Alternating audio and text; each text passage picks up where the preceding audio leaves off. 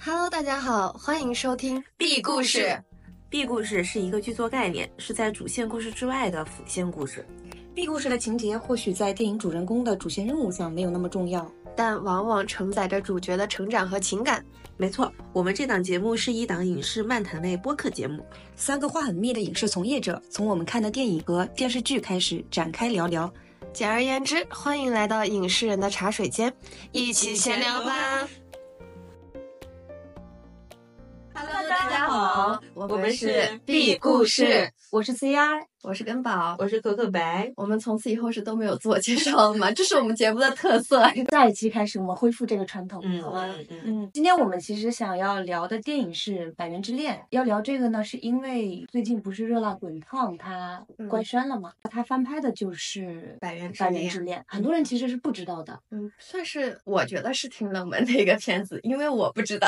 我但之前没有其实它以前很红啊，在之前应该是豆瓣 Top 两百二百五，二百五，嗯后来被挤出来了。对，应该是被挤出来了。后来新的片子进来很多嘛，嗯所以他就有被挤出来。但是我感觉以前算是必看电影之一的那一种。嗯，嗯，我也看过了二十多万，其实也好像不算那种大热门。我是对这个电影的海报比较有印象，有种哦，我看过这张。嗯那个时候还对安藤英没有什么那么深的认知，其实我们对安藤英的认知非常深，应该也就是这几年吧，就重启人生。重启人生应该是小偷家族啊，小偷家族因为他他引进了嘛。引进到国内，然后到现在重启人生，然后再到最近的怪物。嗯，对。嗯，今天看到他怪物被提名了最佳女主是安藤樱，然后他安藤樱还有一个哥斯拉提了最佳女配，嗯，嗯，真是个很还是很伟大的演员。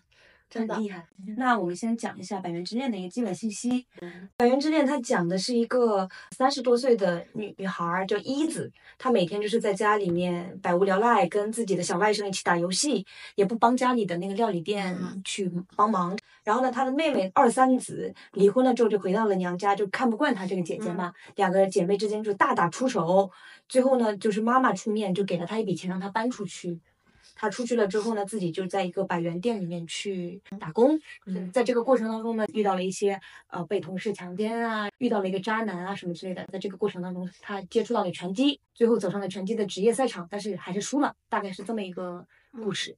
叫这个名字，其实是因为他习惯每次在那个超市、呃便利店的那个收银的那个地方存上一百块钱，就不是捐的一百块钱。不是不是不是，他那个店本身就是叫百元店，但不是说是因为就是一百元是日元最最小的货货币，对，就相当于我们国内的，比如说十元店或者两元店的那种，嗯它全场的所有东西都是一百元，嗯，它是就是日元里面的最小货币嘛。不是说男主他也有这个习惯吗？所以我以为百元之恋指的是他俩都有这个习惯。应该不是，我看到的说的是为什么叫百元之恋？首先，女主对自己的价值定位就是那个嗯百元嘛，日元里面最小最小的货币，丢在地上都不一定有人捡。嗯。再加上他跟男主之间由于这个百元、一百元这个硬币的一个交集吧，一开始他来买香蕉，香蕉男，然后投到那个里面，包括后面他去找那个香蕉男的时候，那个硬币滚到他身边来这种，但是感觉前者的解释更加，我觉得更加可信一点吧，就是说他把自己的价值看得比较轻的。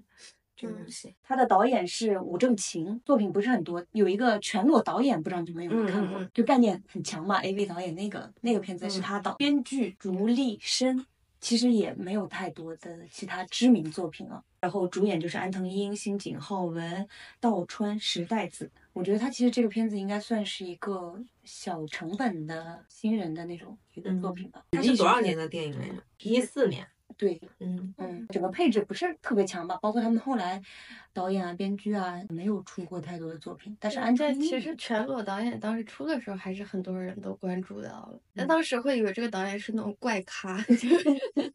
这两个作品风格差很大。安藤英的话，其实是这几年慢慢慢慢的就是在日本的这个电影圈子里面逐渐在上升，嗯非常瞩目的一个女演员嘛。嗯像我们刚刚说的有《重启人生》《小偷家族》，包括这个《百元之恋》零点五毫米和最近比较热的这个《怪物》，嗯都是他在主演。而且我感觉他蛮有自己的一个风格的，嗯，长相上面、表演上面都很有她好。像老公也很厉害。家庭背景非常显赫，她的嗯姐姐应该是导演，她的父亲也是一个演员，她妈妈应该是一个文学家，之反正就是一个一个世家文艺世家。对对对对，她应该是有个外公，应该嗯是从政的这样子，嗯，那真的家庭背景还是蛮强，嗯，蛮强的一个。因为就感觉国外就不管是日韩啊，还是嗯欧美，就是娱乐圈的这些演员的背景，其实跟内娱也不太是不太一样的。尤其是日本，其实是把演员当做一个非常正经的职业的。对，嗯，他们不是我们说平时说的那个番位嘛，嗯，他其实是从日本传过来的。嗯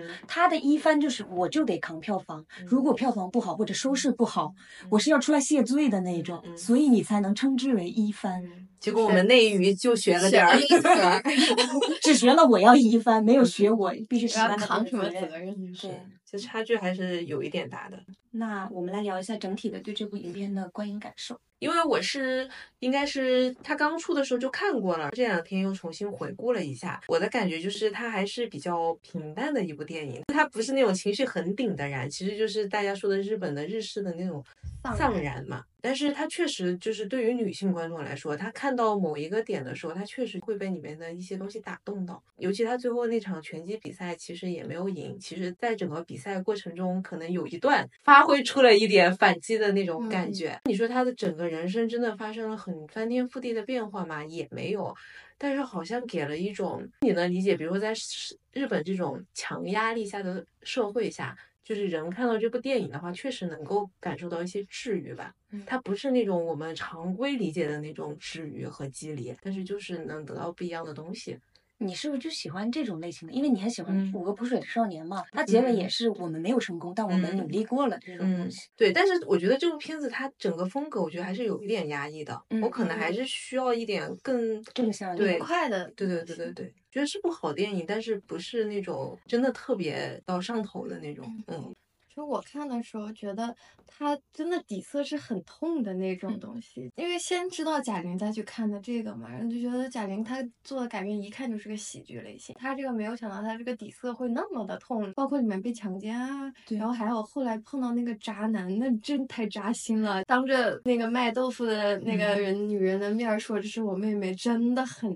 嗯。就觉得这个女的遭受的一切那种痛感真的很强烈。嗯。看到后面的那种，虽然没有打赢拳击赛，就是但是肯定是比较真实的一个东西嘛。那怎么练也不可能一下子出来把对，那那就有点扯。然后但是看到最后，看他那个安藤英哭成那个样子的时候，你就有种那种委屈全部都输出去了的那种。这个演员是真的很了不起，他到后面整个人的精神面貌，他的面相 就是会有很大的变化。他练拳击就逐渐每天在练习的时候，从四肢软弱无力到后面那些动作做的真的很帅，嗯。那种感觉是让你觉得就那种东西，这是很直观的给你传达的那种力量。嗯，嗯，那整体还是觉得有一点太痛的，我觉得。是嗯，我是。当时没有想到，就觉得说被柴逆袭嘛，但没有想到他前面会遭受人生谷底的那种感觉，包括他本身的生活状态，对，就一开始在家里就是很颓废的那种东西，他嗯。好像也没有特别说是什么导致的。就没有对对，就是他这个人一上来就是这样，自己本身驱动力就不是很强，但是经历了这一切以后，觉得就是要战胜自己，突破自己。这个东西好像是跟日本的整个社会环境是有关系的。日本就是有一个族群，他们叫做尼特族，他就有点类似于啃老族，就是说嗯你就是在家不上班儿也不上学不升学，对，然后叫宽松世代，呃，也有宽松世代，它是指，比如说我们会说九零后怎么怎么样，嗯八零后怎么怎么样，嗯但是宽松世代是指那一代人嘛。嗯但是他这个尼特族特指你在家里面待着，嗯也不去上班，也不去上学，什么都不干，每天无所事事。现在好像最新的数据，他们可能有一千万人都是这样子。嗯，嗯，其实跟国情是有关系的。对，然后他们还有一种叫做蛰居族。就是连门都不出，只在自己那个 小房间里面。《金氏漂流记》的那个女主不是也是这样的吗？在自己那个小房间里待着不出去，嗯只一喜欢一些小众爱好的那种。这种人好像他们的统计数据也有一百万人，嗯，他们定义是六个月以上不怎么出门的那种，啊才叫谪居族。但日本卷的人应该也很卷呀。对他就是因为卷的人极其之卷，给到的社会压力非常大。他们又有那种老龄化嘛，年轻一代就是卷不动，你不考上什么东京大学什么的，你不去找找不到好工作，就感觉没有办法。那其实会不会中国慢慢的会这样？有这种感觉，因为你看现在大学生很多不都说找不着工作嘛？嗯毕业出来找不着工作，然后你在大城市你又卷不动，你回到家乡。嗯又感觉可能你又不愿意去干什么服务生啊，或者是快递员之类的工作，就待在家里啃老。因为感觉会走向这个趋势，是有一种亚洲的国家必然的一种趋势。那天我们不是还刷到那个小红书说冰岛的那个，就是企业会领导什么的会逼着员工去休假因为嗯不休的话，HR 就会不停的跟他的领导发邮件，你就相当于有点像 KPI 那种一样。像以前看那个艾米丽在巴黎的时候，美国人就卷到法国去，法国就周末完全不聊工作的。对，还是这个国情吧。嗯日本的整体的这个东西，好像嗯这也属于一种比较常见的一种嗯生活状态。当然，他们肯定也谴责吧，但是好像他们就默认了女主这样的人是存在的，他不会说是因为，比方说对对前十里面我受到了什么打击或者什么东西嗯，我变成了这样因。为在某种程度上是理解的，我就是感觉，当整个社会卷到一一一定程度之后，会发生这种东西，嗯很疲惫啊，真的是。是，那我其实我也是跟可可白一样，我是第二次看了。那么，这个片子其实嗯一度它是那种属于嗯榜单上必看的那种。嗯其实那时候看，我自己的印象里面，我也不是说特别喜欢这个片子的，也是觉得说它整体，如果你说我从剧作上面去推或者什么去推的话，它在它这个类型里面，它不会给你很强烈的燃、励志、成嗯功，其实它都不是这一种片子。这次看会觉得它其实特别聚焦在这个女性女主身上，她不是说他获得了那种成功，而是他从最开始的那个状态到他最后的那个状态的嗯这种转变吧。嗯确实是觉得整个底色非常的痛，就哪怕到最后你都还是觉得好痛啊，这种感受。其实就个人喜欢来说，可能我会更喜欢垫底辣妹那种。哦，其实他还是成 对成了嘛，对对成事儿了对的那种嗯感觉。嗯可能跟我们的社会的主流价值观也是有关系的。我们还是相信什么努力就能成功啊，或者 这一套。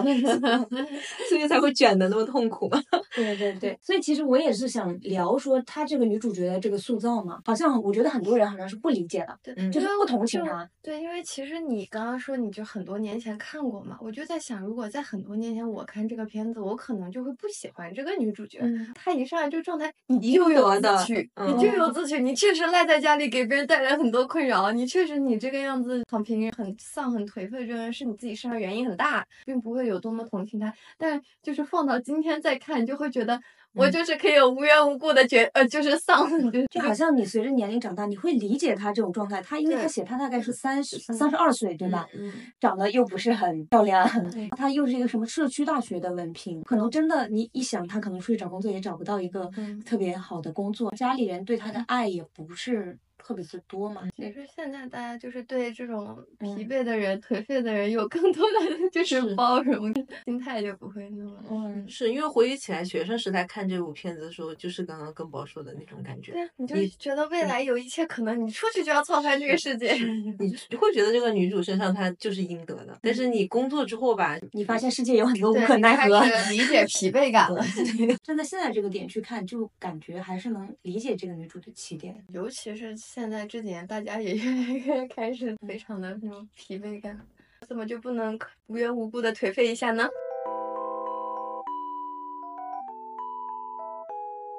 哦，很多人会诟病这个片子的结尾的那个处理啊，不是又让那个渣男啊出现了吗？对是是，对看到那儿的时候会稍微心里面有一点点不舒服。嗯，就因为前面实在是做的太绝，是印象很深的一个，就是说那个渣男又来到这个女主家里借住之后嘛，嗯那女主不就是哎呀，今天我去买菜啊什么的、嗯这种，那个男的就说了一句话，就是真把自己当我老婆了。对这句话其实是很痛的。我们从剧情里面去看，女主其实之前是个处女嘛，就相当于其实她应该是完全没有谈过恋爱，又被父母从家里赶出去了，嗯无处可去，租下这么一个房子，去百元店里面当收银员。他喜欢上了嗯全手，嗯结果约会的过程当中，拳手又突然失踪了，嗯自己又被那个嗯强奸了嘛。他对自己的自我价值认定是非常非常低的，他看不起自己，其实那个拳手说约他出来的理由就是觉得他不会拒绝，就说他这也很便宜嘛。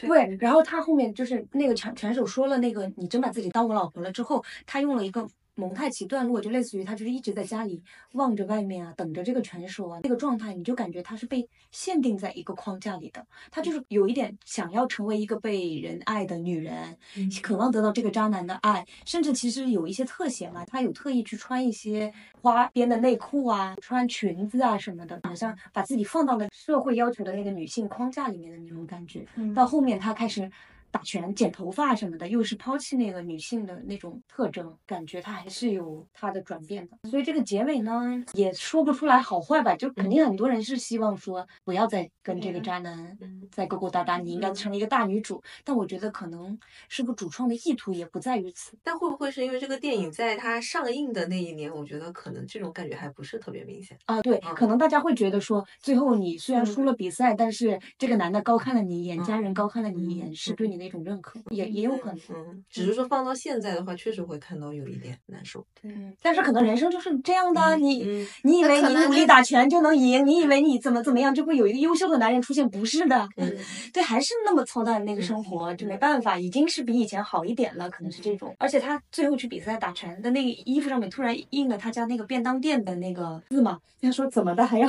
是赞助了，还是说此刻终于可以为家族争取一些荣光，所以搞一个广告的那种感觉。嗯不过他其实这个男的吧，他就是他的那种渣，他好像这个人背后也有那种怎么说呢？自己不是也退役了嘛？他看着这个女的后面打拳打得很努力，愣在街上，就感觉他好像后来确实是。他说了一句话，就类似于说我不喜欢这么努力的人。对对，他就其实其实是他看到了一个很努力的人，他开始觉得他在他面前那种无所遁形了对自己没有尽全力摆烂的那个样子，但还是很难原谅这样的人。其实日本就有很多很多这样的片子，还有一个很著名的叫那个被嫌弃的松子的一生，嗯嗯，他就有那个什么生而为人，我很抱歉嘛。嗯感觉日本还是蛮喜欢塑造这种 loser 的，嗯而且跟中国的这种屌丝逆袭片还不太一样。对，他好像有一点为了慰藉大家，我是一个 loser，但是没有关系，有一点那种，嗯我把生活过得不好，但是也能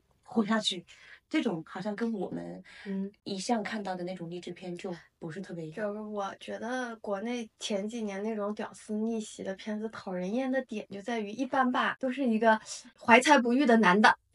他觉得自己没有一番成就，主要是因为社会的压力，我怀才不遇，别人没有看到是这个社会有问题，然后我很棒棒。我的妻子女儿啊觉得我没用，就纷纷离开我啊！最后你看我啊多牛逼，然后就让所有人就是高攀不起，那种感觉让人有点不爽。所以不知道热辣滚烫会如何改变。这个我们可以专门有一个板块来嗯讨论一下，嗯不负责任的猜想怎么改。你刚说到这个，就是我就想到我其实有一个片子我蛮讨厌的，叫《夏洛特烦恼》。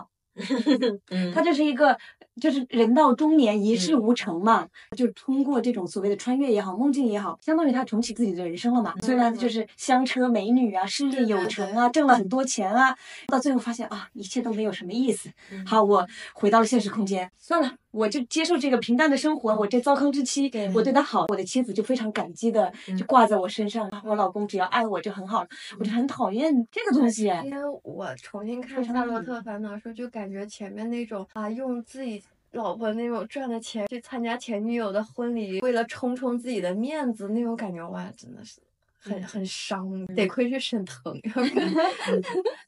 那个那个时候看的时候，确实就没什么感觉嗯对吧嗯，是我当时就不不不喜欢，反倒就是后来你在看羞羞的铁拳的那些，其实你看完之后，你不会感受到这种东西的时候，你会觉得更好看一点。比起我们早十年去看这部片子，会现在会更加喜欢一点。那我觉得可能跟整个社会大环境也有关系吧。现在大家很多人嗯 又裸辞啊，又干嘛，就是又找不着工作啊，又怎么样的，嗯那大家会更加原谅这样的角色，而且看这样的片子可能更容易得到那种慰藉。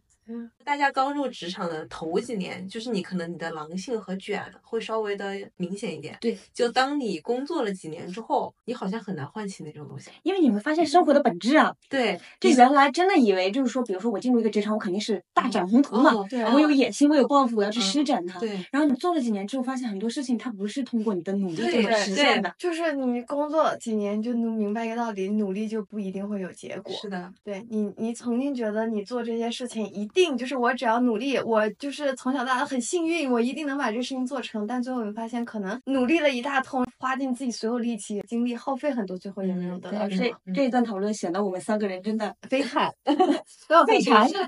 是感觉就是很多事情，你的努力的那种激情是靠你不断的能得到成就感的回嗯馈来维系下一次的。如果我得到了很强的成就感嗯的回馈，那我下次肯定更努力、更卷、更有激情的做一些事情。但是如果你在得到的回馈没有匹配上你付出的这个精力的话，你就会慢慢消嗯收回你的那个嗯激情。对，其实就是我有那个感觉，当你生活里面的经历越来越多，你的人生受到了越来越多的挫折之后，你就看不了这种励志片了。鸡汤片，同样的爱情片，大家也越来越不相信了。为啥？现实生活就是，然后不断的教你做人。对，所以就是就从这个方面来讲，我觉得这部片子它可能针对的大概就是这有这种想法的这群人，嗯他们会受到一点安慰吧，或者说是一点点鼓励。你看这个片子，如果你从他反就拳击比比赛反击的那一下，你能感受到一点点的嗯，激动还是什么的，可能就是有意义的。他这个片子是完完全全验证了，呃，什么叫战胜了自己？他把战胜了自己和那种啊实现逆袭是做了很强的区分。，对，你绝对可以说，这个安藤樱这个角色最后就是战胜了以前那个颓废堕落的嗯自己嘛。嗯他整个人的精神面貌、体力值、武力值啊都都得到了提升。你觉得那个东西，他虽然最后没有赢得这个比赛，但他最后整个人他他都不是从前那个脱胎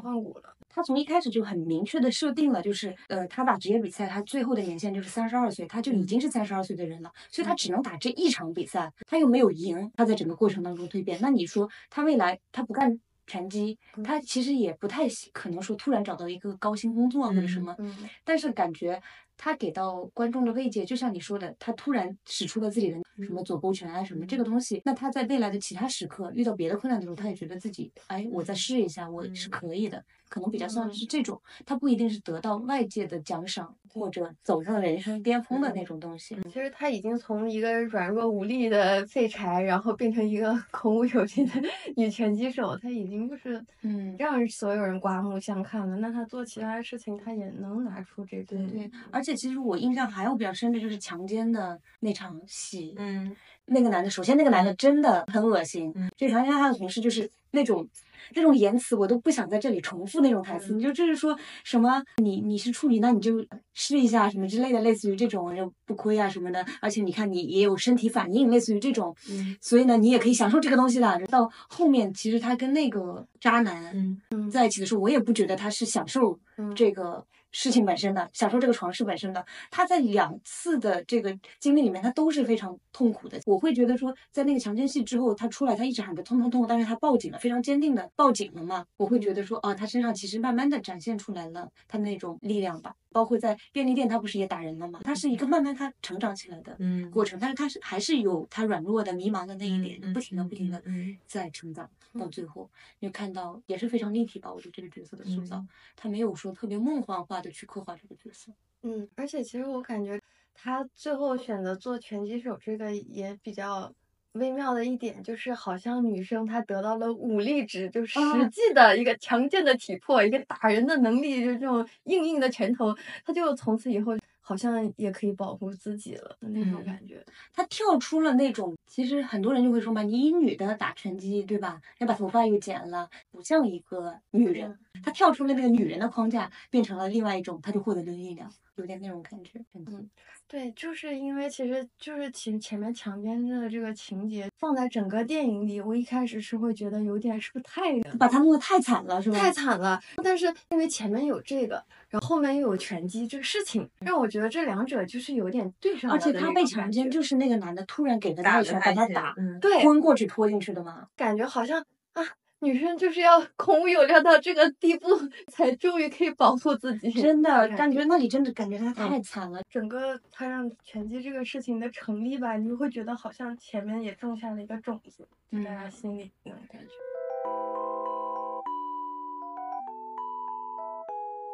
讲到这里的话，那我们就讲一下《热辣滚烫》嘛。嗯贾玲是那个《热辣滚烫》的导演兼主演，嗯然后他写了一篇小小作文吧，相当于发在微博上面。他在嗯这个小作文里面就讲说自己为了这部片子，这部片子是五次开机是吧？嗯还是应该是拍了一一年嘛，对，就拍了一年，相当于说是他在自己不同的体重的阶阶段段去开机，拍一段时间再停，他再减肥再拍，嗯他整个一年下来减掉了一百斤，嗯，而且停掉了所有的其他的工作。对，然后也没有去上综艺啊或者干嘛，嗯全心的投入到这个拍摄里面去。嗯，这个博文还是引起很大的关注的，因为他并没有现在就是提前露出他就是减重成功的样子，所以让嗯大家开始更期期待电影里面最后到底是个什么效果。对嗯，然后而且包括他在里面，其实他说，因为这个片子对他来说不是一个关于减减肥肥的片片子就是也不是关于拳击的片子，嗯是关于一个普通的女孩如何找到自我的一个片子。嗯，其实这个就会引发大家对整个片子的一个猜想嘛。其实现在整体讨论的风向也有一点变，因为我不知道从哪里传出来说他现在的体脂率是百分之十，嗯，这是不可能的。只要有运动基础的人都知道，一个女性不太可能是百分之十的体脂。对对对，嗯不可能。整个就是引发了大家大量的猜想，也不知道它真正的亮相会是在什么时候，因为嗯现在释出的预告片啊、海报啊，其实都还是他原来胖的那个样子。对，包括抖音上面，其实说他不想早早露出这个样子，虽然知道会对宣传有帮助，但嗯感觉就是怕大家把减肥这个事情跟嗯这个片子紧紧绑定在一起，是一个很有诚意的话。对，其实我看小作文是感觉蛮被打动的，但是因嗯为现在大家就觉得他一直不露出，还是有一些负面猜想嘛。包括嗯他在小作文里有有讲说自己在杀青的那一天就是独自 吃了很多块巧克力，巧克力，对他们就说，那你是不是在铺垫呢？你你可能就是已经复胖了，或者你根本就没有减掉这么多斤，所以你现在不敢出来见人，然后先给自己铺垫一下什么之类的，类似于这种猜想。但我我会觉得说，首先安藤英演的这个《百元之恋》，它本身就不涉及到胖和瘦的问题。嗯嗯嗯贾玲做出这个决定，包括她去做这个事情，还是非常难度非常之大，嗯但是她嗯做下来了。对我上一次看到这种事情还是阿米尔汗 我印象很深，就是阿米尔汗他整个体型的变化，嗯嗯有那种纪录片，当时想啊，不愧是印度国宝级的演员。还有那谁，邓超演那个影的时候，哦，也是，是他也是有一个胖稍胖稍胖啊，他不是那种嗯稍胖和一个非常之瘦的那个。但其实对于这种平常他身材管理比较好的人，他去让自己长胖再瘦下来，可能嗯会比真的是贾玲这种要稍微容易一点点吧。对，毕竟是一百斤，他不是说我减十斤、二十斤的的问题，一嗯，百斤的半个自己，真的有点。所以那我们现在就是来进行一个不负责任的热辣滚烫如何改变《百元之恋》的一个猜想。首先肯定很明确是一个喜剧嘛，他现在抖音其实嗯放了挺多片段，而且包括因为这个雷佳音，他显然不会是一个渣男。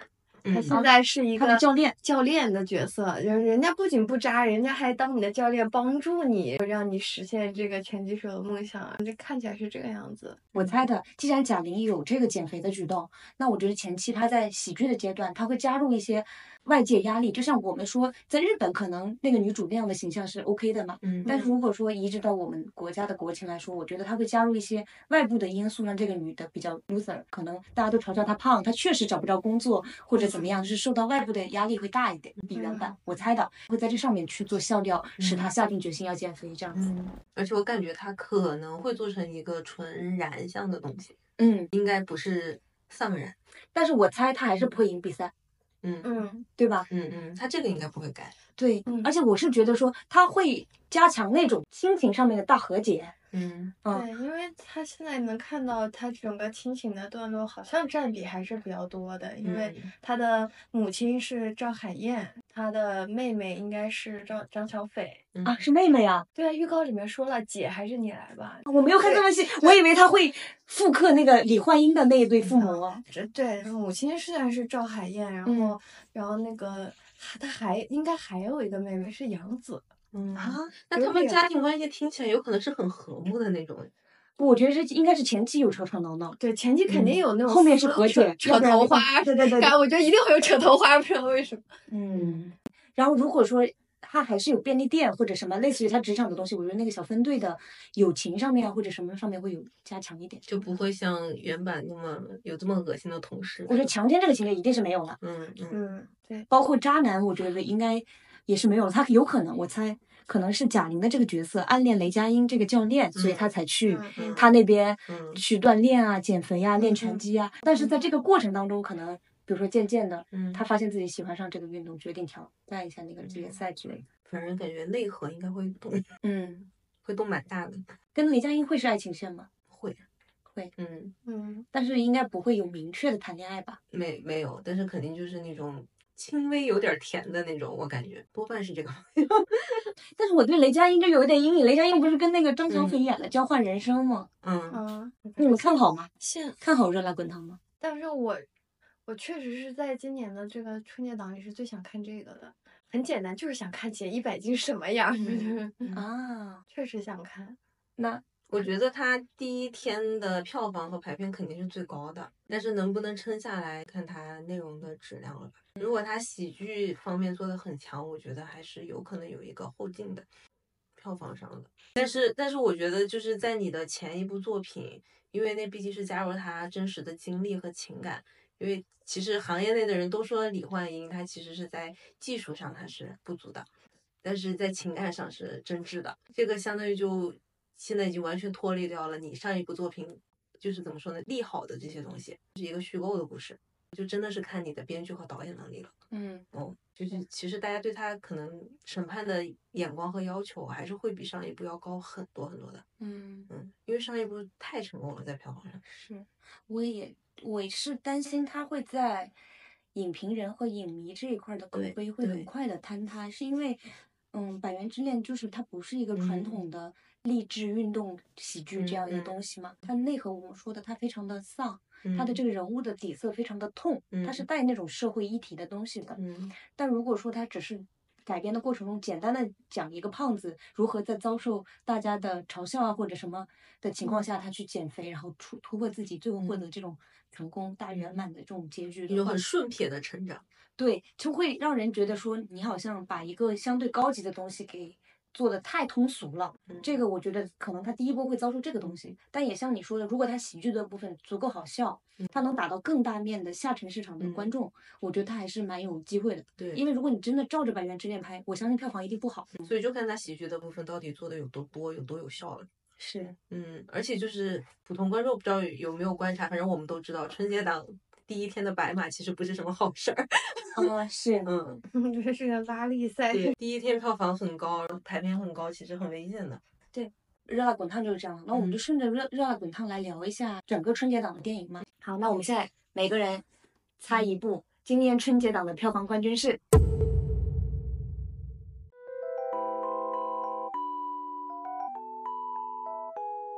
一期的节目就是因为可可白马上就要去休年假了，如果这一期我能剪成两期，它就会是两期；